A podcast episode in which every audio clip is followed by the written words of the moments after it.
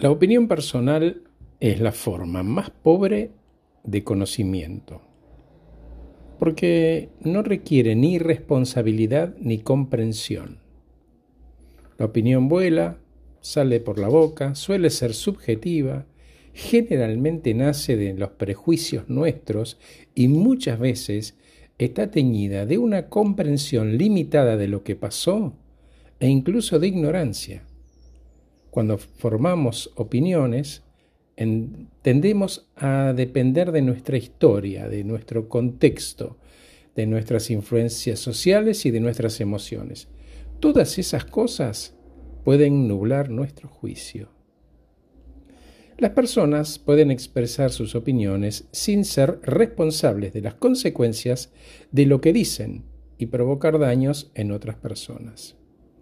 En un mundo donde todo se propaga con la velocidad de la luz, la responsabilidad por las palabras y creencias de uno se vuelve cada vez más importante. Por otro lado, la forma más alta del conocimiento es la empatía, porque nos exige suspender nuestro ego, ese que a menudo impulsa las opiniones sin pensar.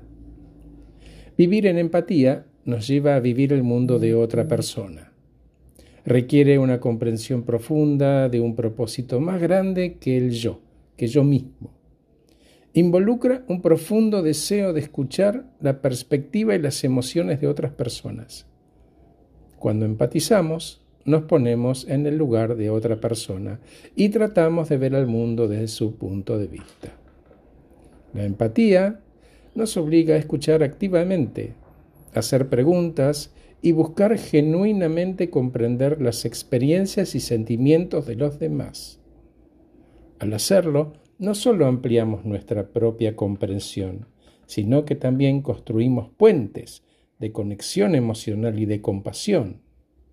Fomenta la unidad, la tolerancia y el reconocimiento de que todos somos parte de una experiencia humana mucho más amplia.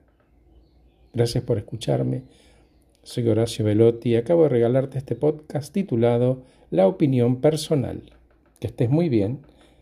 Un gran honor para mí que estés de ese lado. Gracias.